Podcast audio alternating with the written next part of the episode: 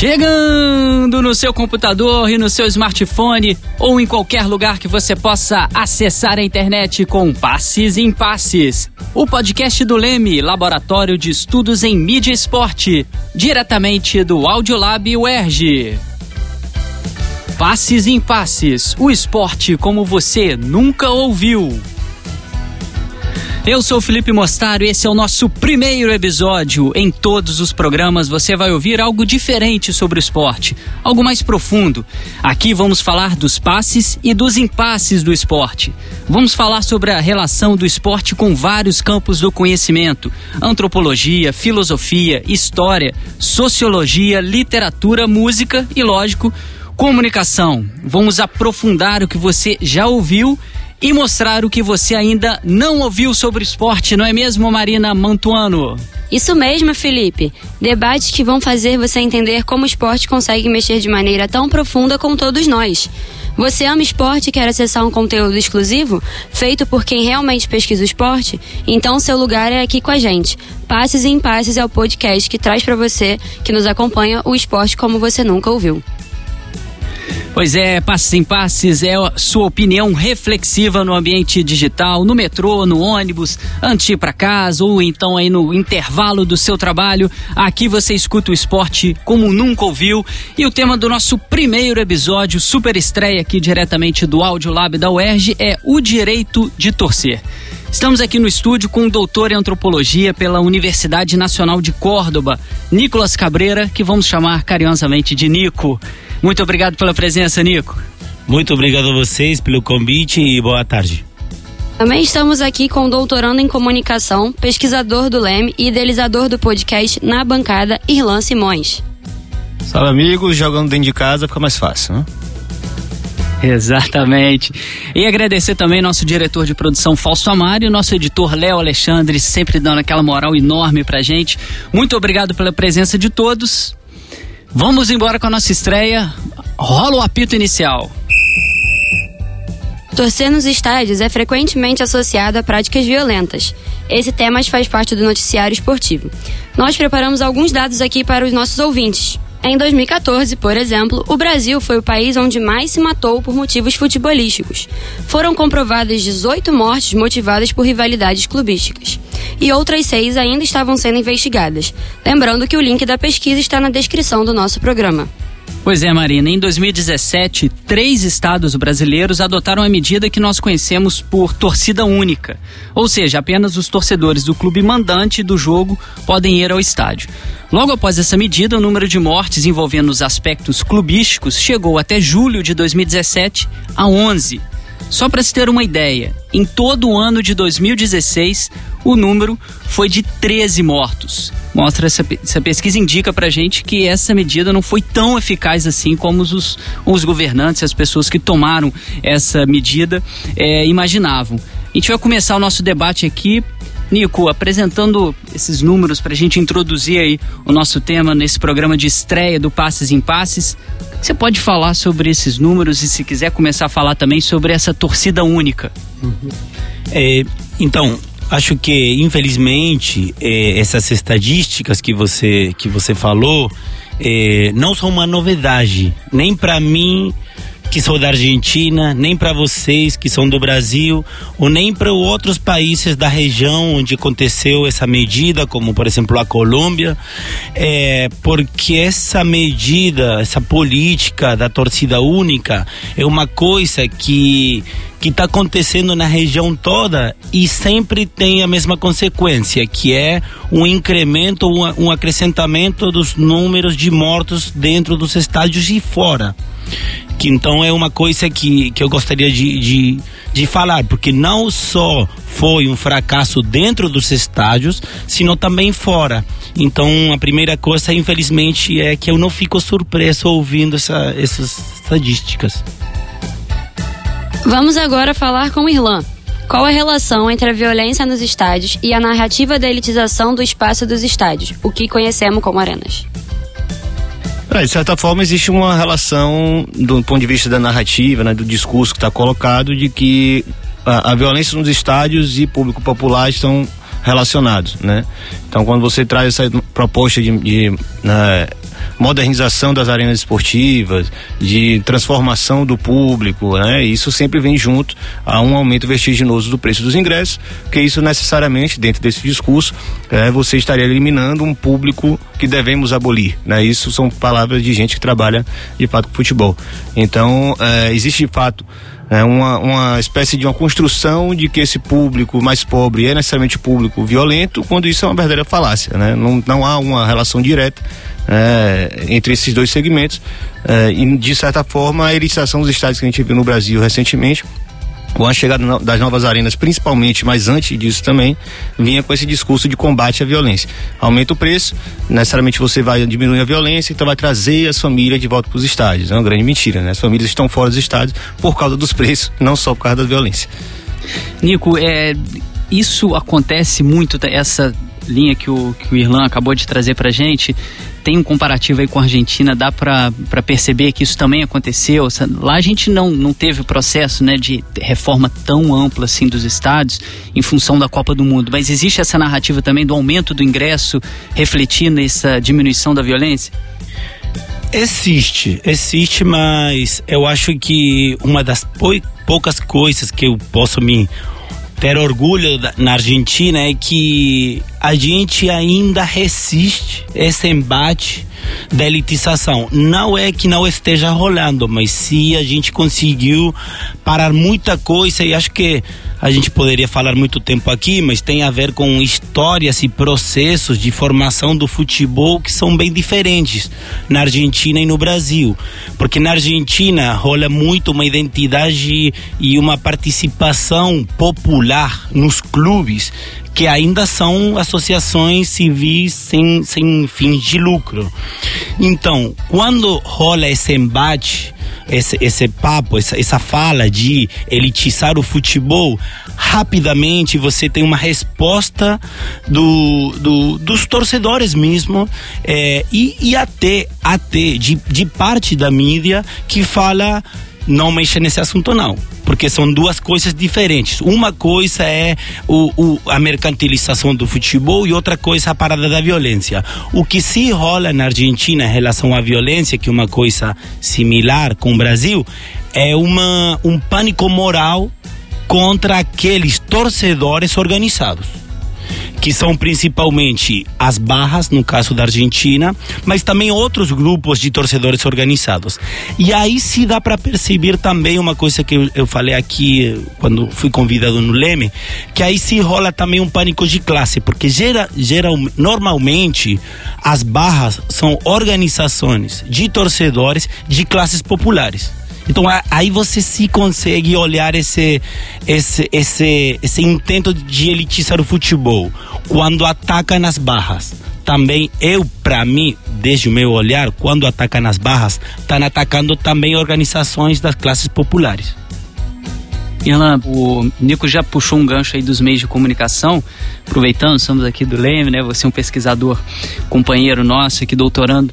É, os meios de comunicação aqui no Brasil, principalmente, né? Como que abordam essa ideia do direito de torcer? É meio um pouquinho diferente desse modelo lá que o Nico falou, né? É, ele trouxe a questão né, de como os clubes ainda são associações, mas é importante também frisar que assim, a tradição né, histórica da Argentina de participação dos torcedores e sócios, na verdade, né? Mas falando de torcedores, porque a participação é massiva, então está falando de torcedores sócios.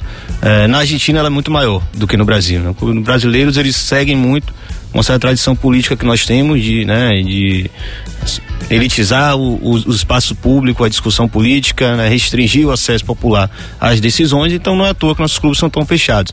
Então por isso essa discussão né, de aumento de preço de, de, ingresso, que também às vezes é o plano de sócio torcedor, também aumenta é, é, de forma vertiginosa.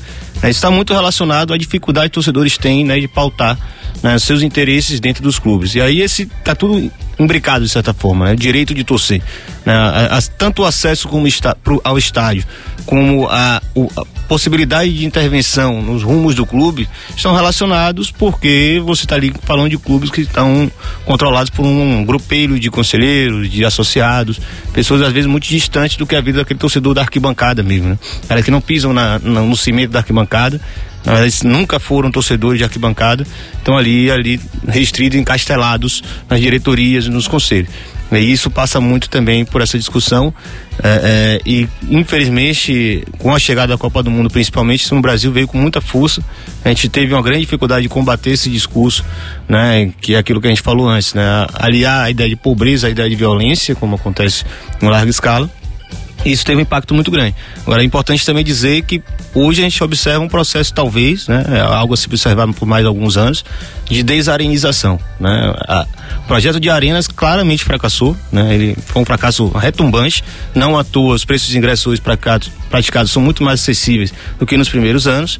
Ah, alguns estádios, algumas arenas estão tirando suas cadeiras para trazer de novo as festas para os estádios, eh, estão repensando os planos de sócio-torcedor, criando sócios torcedores populares. Então, é um fenômeno que eu acho que a gente vai avaliar aí até o final da década, com certeza, e é bem importante a gente estar tá ligado que é um assunto que a gente vai voltar daqui a pouquinho, que é para falar que essas relações dentro de estádios são repletas de pequenos detalhes, né? Essa interação não é uma coisa mecânica que acontece.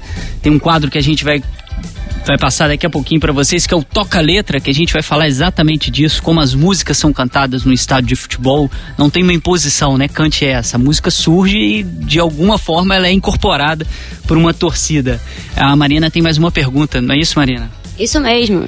Então, em 2018, a gente teve um torneio mais importante da América do Sul, conhecida como a Taça Libertadores. Ela, a final dela foi disputada na Espanha, após uma sequência de casos que tivemos na Argentina, na, na, na época do River e Boca. E neste ano o projeto de uma final única em campo neutro conseguiu se concretizar. O que vocês acharam desta decisão? É, para mim foi uma vergonha, né? Eu acho que é uma, um senso comum que rolou pelo menos na Argentina por vários motivos. Primeiro porque o que originou essa mudança foi claramente para mim, desde o meu olhar, uma uma jogada orientada, dirigida, tipo, você não precisa ser nem sociólogo, nem especialista em segurança para saber, para reparar que o que aquilo que aconteceu com o ônibus dos jogadores de Boca, onde eles passaram, quem estava ali, foi uma coisa não foi espontânea, não foi casual. Então aí você já tem um, um, ponto de partida que se você não, não vê um negócio com, com dúvida, com raiva, já tem uma coisa estranha em você. E depois, essa decisão de levar a taça da Libertadores para a Europa, eu acho que está dentro de, um, de uma onda que está tentando a, a, a, a Conmebol de pegar aquele modelo europeu e importar para o nosso futebol americano. Bem, você falou de como vai ser a final desse ano, que pega o modelo da Champions League. Então, a gente já está na hora de pensar que esse processo de arenização, de europeização, de mercantilização é regional. Já não é apenas nacional. A gente está falando de uma onda que vai na região toda, né? É, eu acho que de certa forma tem um pouco também de adaptação do futebol sul-americano a esse modelo europeu, mas um modelo europeu do tipo, né, um, uma proposição de mercantilização específica do futebol. Né, você poderia ter várias possibilidades aí, né, de modelos sendo impostos, mas está sendo imposto um bem específico que envolve uma série de elementos também. Né, claro, esse Nico já falou muito bem que foi para mim, teve alguma coisa muito bem planejada antes daquele, né, acontecimento. Inclusive porque falaram que foram as barras e as barras estavam do outro lado do estádio, né? São, é, são fatos que, enfim, né? Aquela história das bruxas que não existem, mas eu acredito, né? Ou eu não acredito em bruxas, mas elas existem, né? Mas a gente não vai poder provar nunca, vai ficar essa história eternamente e, evidentemente, a demonização dos torcedores, né? Nós somos sul-americanos, atrasados, selvagens, isso vai ficar pro resto da história e a gente tem plena certeza que foi uma armação. Mas tudo bem. É, é, eu acho que o mais importante também observar é que essa ideia de, de final única, ela cria é, né, as condições para que se aplique aqui na América do Sul, ou talvez na América Latina, e se duvidar na América como um todo, porque provavelmente vão botar os Estados Unidos na Libertadores, não se surpreendam quando isso acontecer, é, colocar um padrão específico de estádios para serem aceitos no caso de uma final. Né? Ou seja, você só você se candidata, a cidade se candidata, você coloca sedes como né, concorrentes né, através dos seus estádios para receber esse grande evento que é a final da competição. E se você observasse lá nos tempos da final Grêmio e Lanús, quando começou aquela discussão de que ela, La Fortaleza não podia receber uma final de Libertadores. É bom, tem um campo, tem arquibancada, tem duas traves. Então é um campo de futebol, né? Então pode receber uma final de sim. Mas a discussão já rolava naquela época, ah, inadequado, né? Por quê? Porque não tem os camarotes, né? Não tem as cadeiras numeradas para você vender para os patrocinadores, né? Não tem aquele glamour turístico para você vender pacote de, de para turista, né? Não tem como você cobrar 300 euros no ingresso para o cara ter que se deslocar do pai dele para lá. Então hoje você cria isso. Então bota em estádios, ainda, óbvio o continente ainda não dispõe de estádios no modelo que eles querem. Mas em breve vão todo mundo começar a construir as suas próprias arenas multiuso, aquele modelo pasteurizados, todos iguais, né? Com bastante camarote para servir para a cúpula da Comebol e seus convidados. Vamos fazer uma breve pausa aqui no nosso debate para o nosso quadro, já tinha avisado antes, né? Que é o Toca Letra.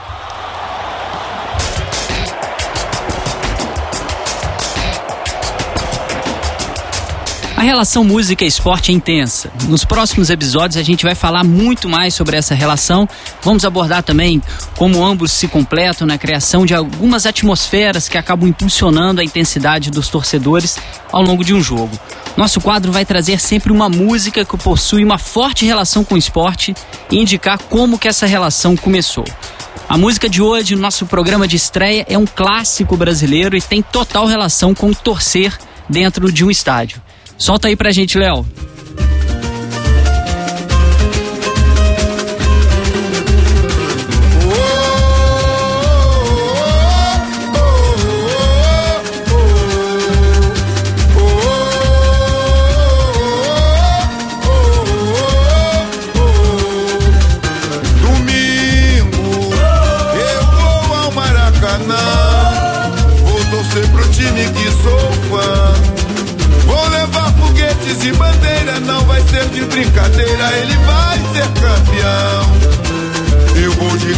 Numerada que está na arquibancada pra sentir mais emoção.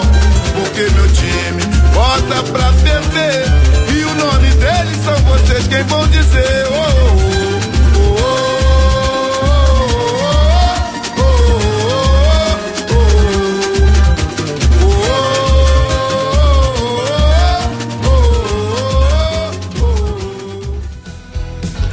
A gente quer saber se você sabe a história por trás da música Domingo Eu Vou ao Maracanã. Tradicional nas arquibancadas brasileiras, ecoando hoje por todos os estádios.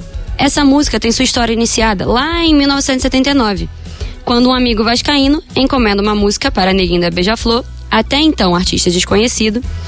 Durante uma viagem de ônibus, indo ao encontro deste amigo, Neguinho compôs essa letra tão famosa entre as torcidas de vários clubes brasileiros. Com uma mudança, ao invés de restringir a letra à torcida vascaína, Neguinho decidiu homenagear todos os clubes.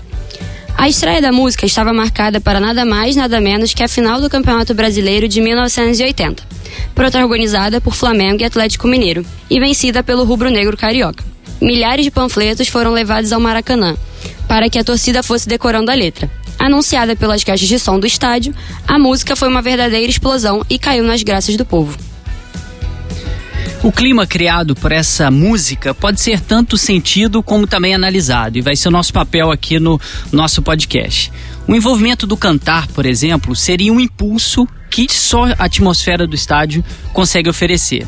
Um autor que influencia bastante os nossos trabalhos aqui, o alemão Gumbrich, fala que ser afetado por este clima que a música provoca é uma forma de experiência, ao mesmo tempo que promove o um encontro com o ambiente físico no estádio de futebol. Durante a Copa do Mundo de 1950, por exemplo, tivemos o episódio conhecido como Touradas de Madrid. O Maracanã lotado via no placar 6 a 1 a favor do Brasil contra a Espanha no penúltimo jogo da competição. Este trecho do jornal Globo que a nossa produção captou é bem interessante. Enquanto os lenços, dezenas de milhares de lenços brancos davam clássico adeus ao perdedor, enchia o ar uma canção famosa do Carnaval Carioca de alguns anos atrás. O Léo vai tocar pra gente e você que não conhece Touradas de Madrid vai ficar conhecendo agora.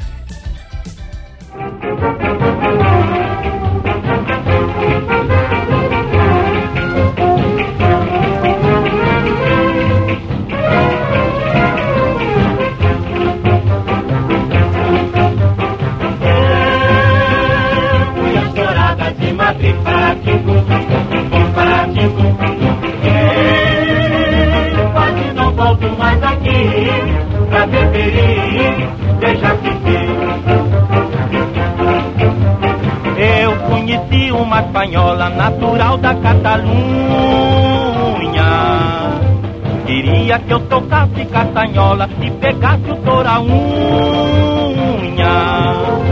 Caramba, caracole, sou do samba, não me amoles pro Brasil. Eu vou fugir dessa conversa mole para boi dormir. Eu fui as touradas de Madrid, Patinco, Patinco, Volto mais aqui pra preferir, veja se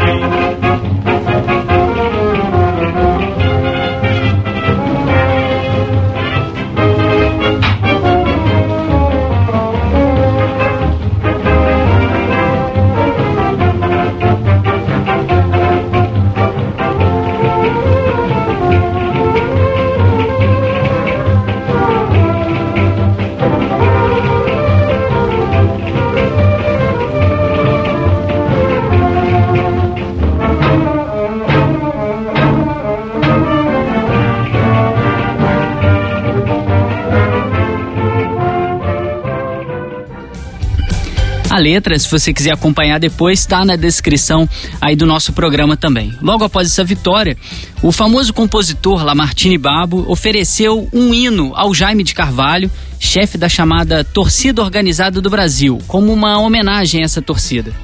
Só para lembrar você aqui, Felipe, Lamartine foi o compositor do hino não oficial dos grandes times cariocas. E o Jaime de Carvalho fundou a Charanga Rubro-Negra, conhecida como uma das primeiras torcidas organizadas no Brasil. Exatamente, Marina. A letra deste hino era. Vamos ver se algum dos nossos ouvintes conhece essa letra. Eu sou brasileiro, tu é brasileiro. Muita gente boa brasileira é. Vamos torcer com fé.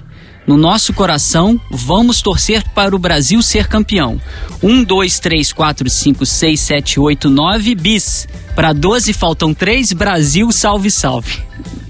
Essa música completamente desconhecida, né? Um achado aí da nossa produção nos jornais. E, é, é, um exemplo clássico disso que a gente acabou de comentar. Por mais se tente impor determinados comportamentos, né? E, e, o, e todo mundo quisesse, né, o, o pessoal tenha construído esse hino para a torcida brasileira, para ela ser cantada na final contra o Uruguai, seja aí pela situação tensa da final ou por, por essa torcida organizada aí do Jaime de Carvalho não ter no mínimo dos moldes da torcida organizada que a gente tem hoje, o que dá para a gente analisar, e eu vou passar a bola para os nossos dois convidados de hoje, é que esse espaço conhecido como estádio de futebol é um processo que uma canção, se vai pegar ou não, não é algo mecânico, né? Isso não existe. É se o Nico tiver algum exemplo aí da pesquisa que ele fez, é, como que nasce uma música, como que é essa interação no estádio, como que não é algo mecânico, né? Agora a torcida vai levantar o braço e vai fazer isso. E foi algo que a gente acompanhou bastante na Copa do Mundo aqui no Brasil, né? De ter que ter uma música para a torcida brasileira e o Irlão pode até comentar isso melhor para a gente daqui a pouco como não eram torcedores que estavam acostumados à esfera, ao clima do estádio, a música não saía, nenhuma criação de uma música nova. Pode falar, Nico. É, acho bem interessante vocês é, ter puxado esse assunto das músicas, porque é uma coisa que eu gosto muito, né? E, e eu acho que é bem interessante falar da importância de, para nós que somos pesquisadores, ou para o público que está ouvindo, que simplesmente é, gosta do futebol, é pensar o torcedor desde outro outros olhares que não sejam os clássicos, que sempre é a violência, a segurança. Quando você descentra a violência, aparecem assuntos super interessantes antropológica, sociologicamente e, e, até experiencialmente, né? Que é a música, por exemplo. A música, que o, o estádio de futebol é uma fonte inesgotável de cultura popular e música. Então, só, só isso para começar. É, e em relação a outra coisa que você falou, é, eu concordo 100%. A música não é uma coisa mecânica, mas também não é espontânea Tipo, pelo menos na Argentina, eu acho que eu, eu vejo aqui também um pouquinho, o, o torcer é um ritual. E como ritual tem práticas, tem normas e tem coisas que você pode fazer, pode dizer e outras coisas que não pode fazer ou não pode dizer. E isso é importante para também não, não, tipo, não cair num, numa idealização e uma romantização, porque no estádio ninguém, não todo mundo pode cantar.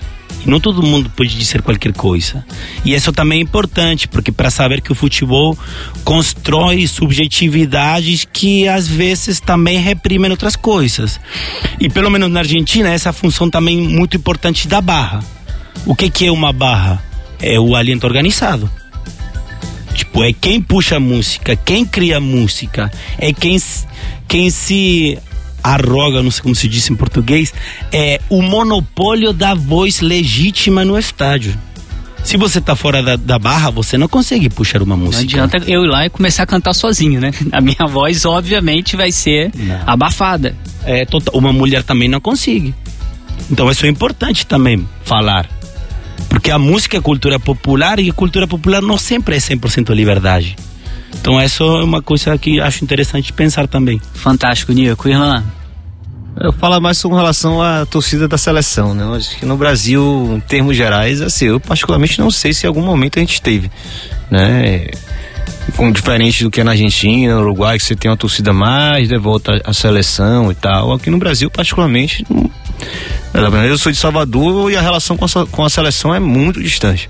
E aí foi ficando cada vez mais distante com o tempo, principalmente porque não existia uma referência entre né, sua cidade, quem você é, o seu clube e a seleção.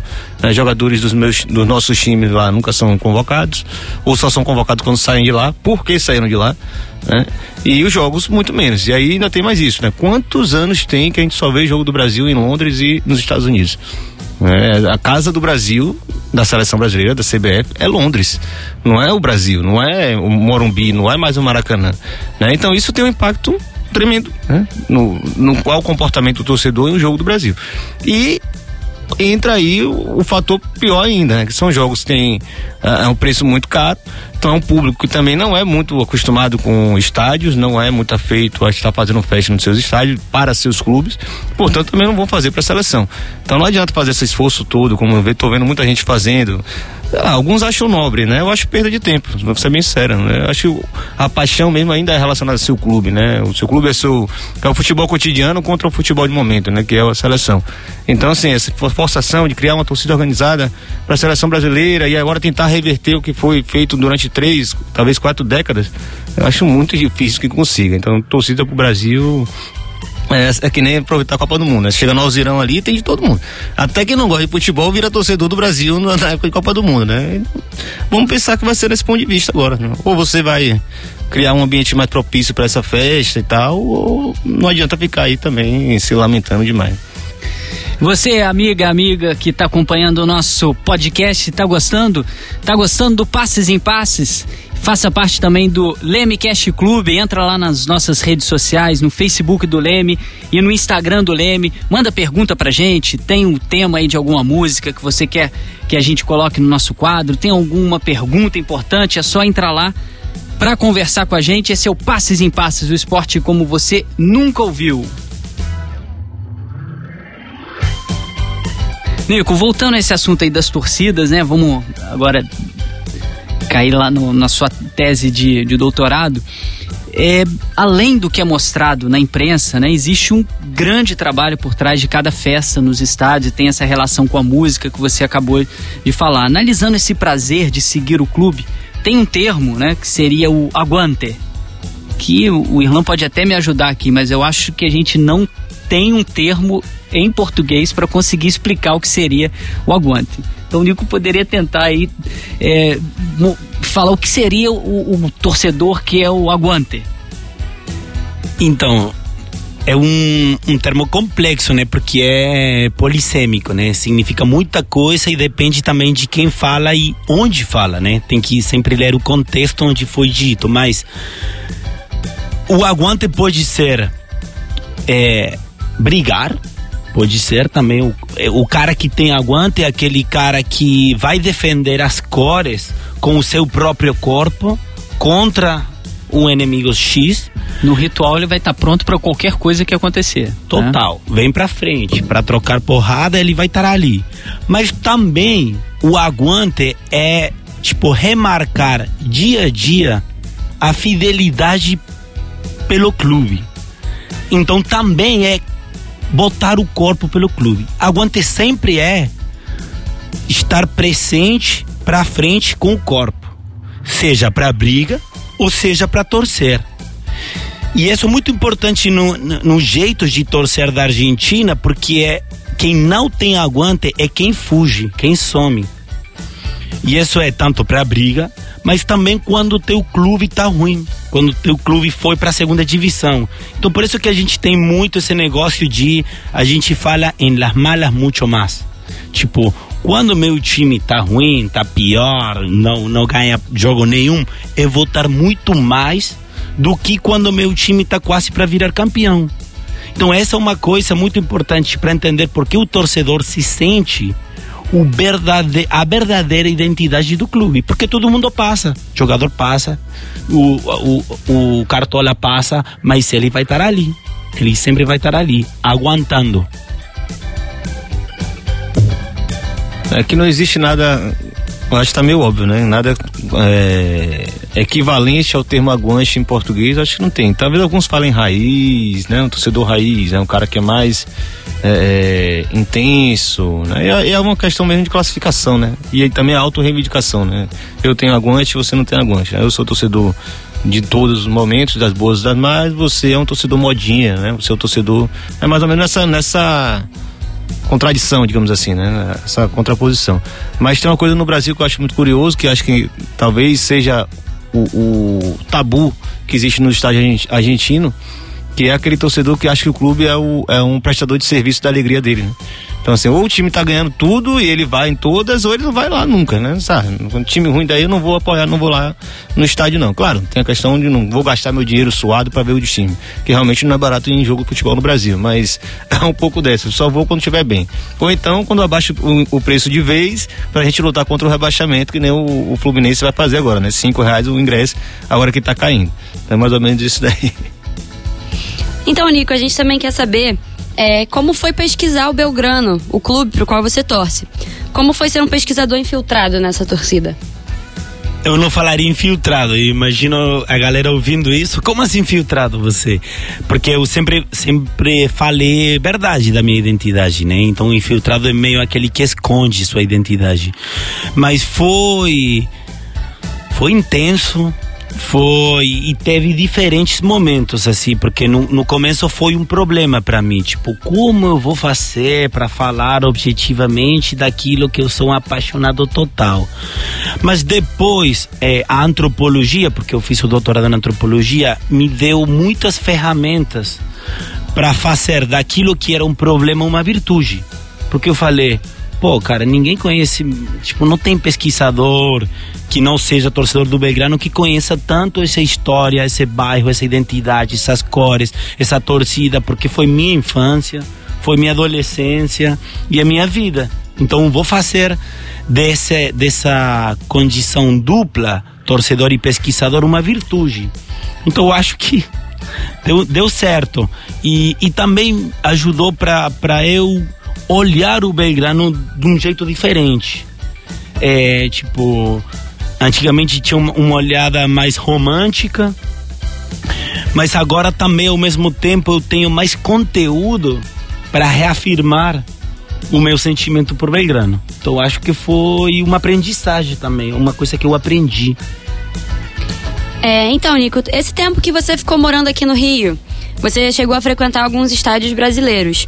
É, você chegou a ver alguma diferença ou semelhança entre as torcidas brasileiras e as barras argentinas? Sim, vi, vi várias, várias. É, por exemplo, eu poderia falar muitas, né? Porque eu fiz trabalhos de campo aqui com, com as torcidas organizadas do Basco. E uma das coisas que me chamou muito a atenção foi aqui a quantidade de torcidas organizadas que são aceitadas num, num mesmo time. E eu acho uma coisa muito legal, muito maneira que a Argentina teria que aprender. Porque, sabe, a Argentina tem muito aquela soberbia de que se acha que é a, a, a, o melhor futebol da arquibancada e tem muita coisa ruim é muito intolerante o futebol argentino. E esse negócio de torcidas organizadas ou barra, na Argentina não tem clube que aceite uma outra barra além da barra oficial. E isso gera violência, gera intolerância. Aqui eu acho muito maneiro que você vai para um jogo e tem muitos torcedores organizados de um jeito diferente. Tem aqueles que pegam mais uma parada argentina, torcida organizada clássica de pista, uma torcida mais, mais com conteúdo ideológico e político de esquerda. Então essa é uma primeira diferença que eu acho muito legal. Uma outra segunda é a música, né? Uma coisa lógica, a bateria, as cores. Acho que a gente estava falando um pouquinho dá muito, dá para fazer quase uma história social de uma cidade, de um país, se você pega apenas a estética de uma arquibancada qual é a música, qual é a roupa, qual é a bateria, qual é o ritmo que eles tocam. Enfim, poderia falar muito disso, mas acho que são várias e é um assunto super interessante para pesquisar e mergulhar. E além desses pontos, né, que o Nico mencionou, tem a festa nas arquibancadas que a gente já comentou aqui antes. A Marina, que está aqui com a gente, é diretora da torcida Garra Tricolor. Marina, com essa arenização que a gente já falou no início do programa, as torcidas, as torcidas organizadas estão tendo uma dificuldade muito grande para poder entrar hoje no estádio com seu material e conseguir fazer a festa, não é? Pois é, Felipe. Isso de fato ela tem, ele tem acontecido por N motivos. É, vou exemplificar pela minha torcida. A gente ficou quase um ano aí tentando voltar com material. A gente conseguiu agora. É, hoje tem uma burocratização muito grande para isso. Poucas torcidas têm o seu material na arquibancada, principalmente as baterias, que são os que fazem falta real, assim. É, é pedido ficha com, no padrão do BEP, que é o órgão responsável por isso. É, cópias de RG, fotos 3x4, carteirinha, entre N coisas que estão dificultando cada vez mais essa festa na arquibancada e que tem feito falta bastante pra gente aí, que é uma, um ponto fundamental nas arquibancadas de todo o Brasil. É, para você que tá ouvindo aí a gente, olha como que isso interfere no direito de torcer uma, de maneira bem radical, né? E bem frontal. É uma afronta realmente esse direito de torcer. A música que a gente tocou aqui no, no programa, né? Vou levar foguetes e bandeiras. Não vai ser de brincadeira, ele vai ser campeão. É, Essas medidas parecem acabaram, né? O neguinho da Beija-Flor não deve estar tá gostando nem um pouco dessas. Hoje eu vou protocolar, protocolar 100 integrantes para tentar levar uma bandeira, foguete está proibido, então vou ficar só olhando da arquibancada, né? Que tem cadeira, inclusive. Exatamente. Nico Irlan, tudo aquilo que a gente estava comentando antes, né? E o Nico falou uma coisa maravilhosa que é exatamente isso. Você pegar, vai em Moça Bonita, por exemplo, para ver a torcida do Bangu, a festa, ali tem a história social do próprio bairro, da fábrica, das pessoas pessoas que ali viveram e como que essas medidas que a gente está passando aqui, além de afetar o direito de torcer, acabam influenciando na própria festa no estádio. Não, só tem uma, uma questão que é paralela, né? Que é a questão da burocratização da festa, né? Tá, pelo menos algum, tenho notado que algumas diretorias têm se preocupado mais em contratar, em, contratar empresas para fazer a festa com mosaico, com fumaça, com, sei lá, até extintor de incêndio. Enquanto ao mesmo tempo endossam ou até reforçam, até promovem política de endurecimento para cima da torcida organizada. Né? Então isso tem andado muito junto. E é um, uma pena porque nada é tão bonito quanto uma festa espontânea. Né? Então, assim, as torcidas, de certa forma, por terem menos recursos do que uma diretoria de um clube em si, né? e também com o poder político, é, de certa forma, ela, ela, só proporcionava as festas e aí a massa ia fazer a festa. Uma, uma, diretoria, ela nunca vai colocar a massa fazer festa, porque isso vai, inclusive, contra a ideia de controlar o público, né? De cessear o direito à festa. Então, tá, anda muito junto, né? Tudo isso anda muito junto. Não dá para discutir um tema sem acabar tocando no outro.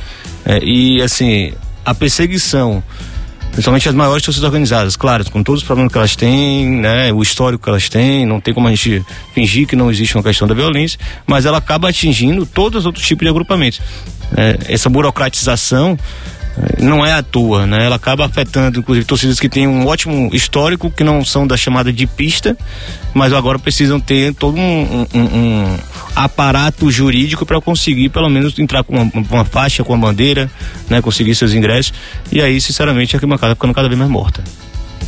Não, só um, um, adicionar mais um ponto aí que é tão burro é, querer, tipo ou ligar ou fazer uma causalidade entre violência e festa que, por exemplo, eu vou dar o um exemplo na Argentina. O momento de, de maior repressão da festa na Argentina foi na década dos 90. Aí proibiram bombo, todos os instrumentos, todas as faixas e as bandeiras. E foi o momento de maior violência no futebol argentino. E agora que a festa tá, tá acho que agora está num momento relativamente bonito, na minha pesquisa o, o que eu, eu vi que dentro da barra tinha uma galera, a galera que brigava nos 90 tá perdendo legitimidade na hierarquia da barra na frente dos moleques que são muito bons e muito inteligentes para produzir a festa.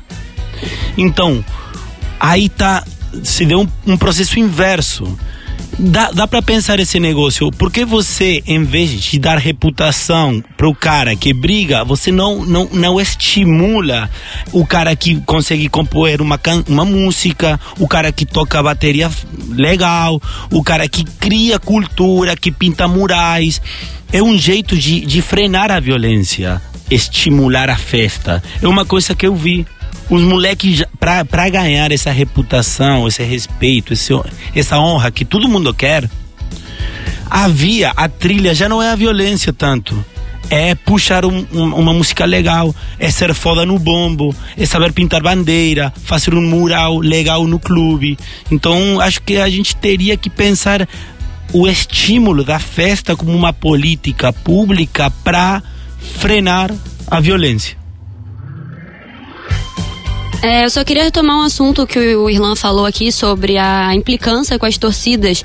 Hoje existe um projeto entre as organizadas que elas estão pedindo para que se puna o CPF, não o CNPJ. Que é uma coisa que, assim, uma pessoa às vezes que quer fazer aquilo, ela mancha a imagem de todo um, um contexto que é o que o Nico falou, que é, às vezes a torcida quer fazer festa, ela quer trazer o torcedor para dentro da arquibancada e acaba que a violência indiretamente afasta e às vezes ela é motivada por uma única pessoa, não a torcida inteira. E você está gostando do nosso programa? Muito obrigado pela audiência. Em breve tem muito mais aqui para você no nosso Passes em Passes, o esporte como você nunca ouviu. E agora a gente vai para o nosso quadro Ondas do Leme.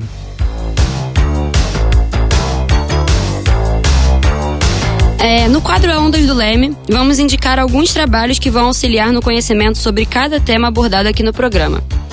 O que está em alta quando falamos deste tema? Nico, tem algum livro ou artigo específico que você gostaria de recomendar?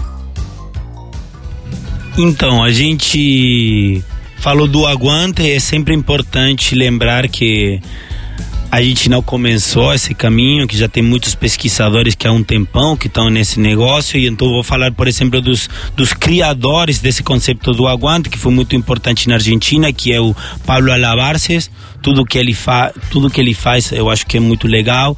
As primeiras pesquisas de barras bravas que foi, foram feitas por Verônica Moreira, José Garriga Sucal e Gaston Gil. É, e depois tem, tem, tem outras, uma, uma nova geração que eu acho que também traz ideias novas, que tô eu, tá o Diego Murci, o Federico Sesli. É, depois eu posso deixar o meu contato, se alguém está interessado, eu posso passar esse material, essa bibliografia. E, e, mais uma companheira que também tem um trabalho bem interessante, que é a Nemesia Hijos, que ela começou pesquisando hum, os cartolas de um clube, que é um, um, um objeto muito difícil, porque sempre, a gente sempre fica pesquisando os pobres, sejam torcedores, sejam e nunca as elites as elites são. A gente tem que pesquisar elites, né?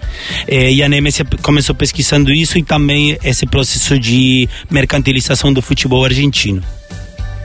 Irlan, você quer indicar algo? Bom, é, como sempre, em todo lugar tem uma obrigação de fazer, né? Até porque, pela referência que ele sempre foi para a minha pesquisa, estudo, é, é, o professor Gilmar Mascarenhas, né? Que nos deixou esse ano de 2019 principalmente o Entradas e Bandeiras, mais uma série de outros artigos e produções que ele tinha, né, que trazia esse olhar um pouco, um pouco, pouco não, um olhar totalmente geográfico sobre o futebol, a formação do futebol e principalmente os estádios, né? Essa leitura que ele fazia dos estádios, essas festas como um, um espaço produzido socialmente, né? Uma, é uma perspectiva muito interessante claro, muito mais ligada à geografia, mas eu acho que é talvez o que houve de melhor a sendo produzido no Brasil sobre esse tema. Você que está acompanhando aí o nosso Passes em Passes, está gostando dessas dicas? Entra aí na nossa página, tanto do Facebook quanto lá no nosso Instagram, para ficar sabendo, ver a descrição do nosso podcast. A gente falou aqui, não, não anotei, Felipe, tô querendo saber qual é. Entra lá, tem a descrição de todos esses textos, todas essas indicações. A gente manda o nosso abraço aí também, o nosso carinho enorme ao pessoal da geografia aqui, que compartilha muito e o Gilmar, né, que, que participou de alguns, algumas das primeiras gravações que a gente teve aqui no, no Leme. Eu indico, além de tudo que o Irlan já falou, tem um, um, programa quase, né, que a gente gravou com ele, uma entrevista que ele expõe ali de maneira breve, mas muito profunda. O, essa questão que o Irlan acabou de comentar aqui agora tá lá no nosso canal do YouTube no Leme, além, é óbvio, muito melhor do que assistir ele falando, é mergulhar no livro e poder é, ver os detalhes ali dessa, dessa pesquisa. Também aqui, aproveitando né, o nosso Ondas do Leme, tem um colega nosso, Fernando Trejo, que tem um trabalho bem interessante também sobre a violência e a festa popular no futebol. O link vai estar tá aí na nossa descrição. E o, o, trabalho Crônicas del Aguante, do Alabarces também, que é um grande parceiro nosso aqui do Leme, parceiraço do nosso diretor do Laboratório de Estudos em Mídia e Esporte, o Ronaldo Elau.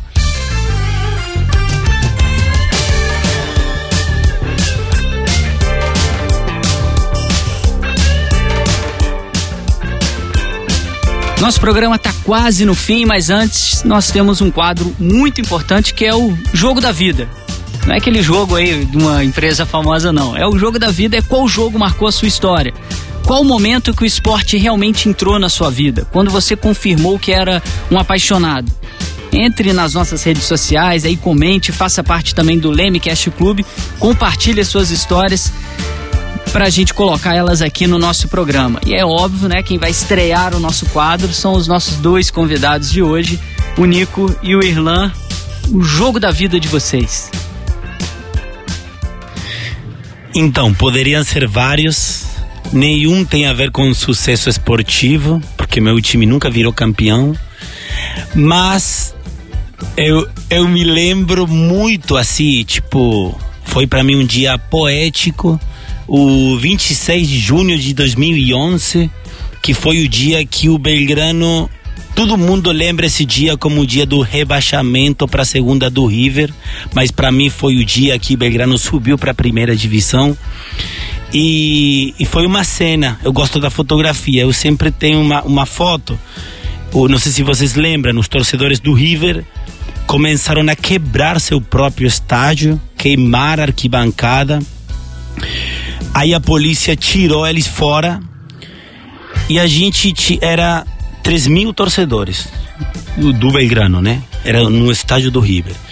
Então o estádio ficou o Monumental, é um estádio emblemático da Argentina, o maior, tem capacidade para 85 mil pessoas, totalmente vazio, com fogo na arquibancada, com fumaça preta, bombas fora e a gente, 3 mil, 3 mil malucos, sozinhos, cantando, felizes, com jogadores no campo, uma festa só pra gente. Esse dia, eu só falando fico arrepiado. É isso que o esporte movimenta na gente, né? E é isso que você, ouvinte, vai ouvir a gente comentando sempre no nosso Passes em Passes, como que desperta essa paixão. O Nico realmente ficou arrepiado aqui de lembrar tudo isso de novo. E com certeza você que está nos ouvindo tem uma história maravilhosa dessa, deve estar tá se lembrando agora, puxando na memória qual jogo foi esse. O Irlão vai falar agora pra gente qual foi o seu jogo da vida. Eu vou, vou fazer diferente que geralmente fazem esse negócio. Vou pensar um jogo que a gente perdeu, mas foi muito importante para mim. É, a gente estava na Série C, tá extremamente chateado com Vitória, aquela fase da adolescência que ou você vira de ver torcedor completamente maluco ou você abandona. Eu estava quase abandonando. E aí tinha uns amigos da escola que jogavam bola, mas nunca tinham ido ao estádio. E meu pai pressionando, né? Pô, vamos voltar, vamos voltar. Vitória na Série C. Isso tinha perdido o Campeonato Baiano, né? Humilhação total, Vitória Ferroviário. Primeiro jogo que eu levo esses amigos. Um amigo até hoje de estádio. 3 a 0 Ferroviário no primeiro tempo. Vitória no segundo tempo diminuiu para 3 a 2 mas foi aquele jogo assim que foi tão. a porrada tão grande e eu vendo meu pai ali meio sozinho, né? Abandonado no estádio. Falei, ah, eu tenho que voltar a vir pra essa tristeza aqui. Mas a gente acabou subindo no final do ano, inclusive contra o próprio Ferroviário, na fase final. 4 a 0 dentro do Barradão, completamente lotado. 35 mil pessoas se empurrando, caindo de escada, no, nos barrancos do Barradão. Mas é isso, né? Acho que os jogos ruins também forma um pouco, né, nosso caráter enquanto torcedor. E esse com certeza foi assim, uma porrada muito grande que a cara de meu pai de puto com o time perdendo, mas a alegria de rever o filho voltando pro estádio foi bacana e a amizade que forma dentro de estádio, aquela maior amizade que você tem, né? E aí ficou até hoje um grande parceiro, sempre que estou em Salvador, a gente vai para jogo junto invariavelmente. Final de jogo aqui no Passes em Passes. Gostaria de agradecer demais. O Irlão vai estar em outras oportunidades aqui com a gente também.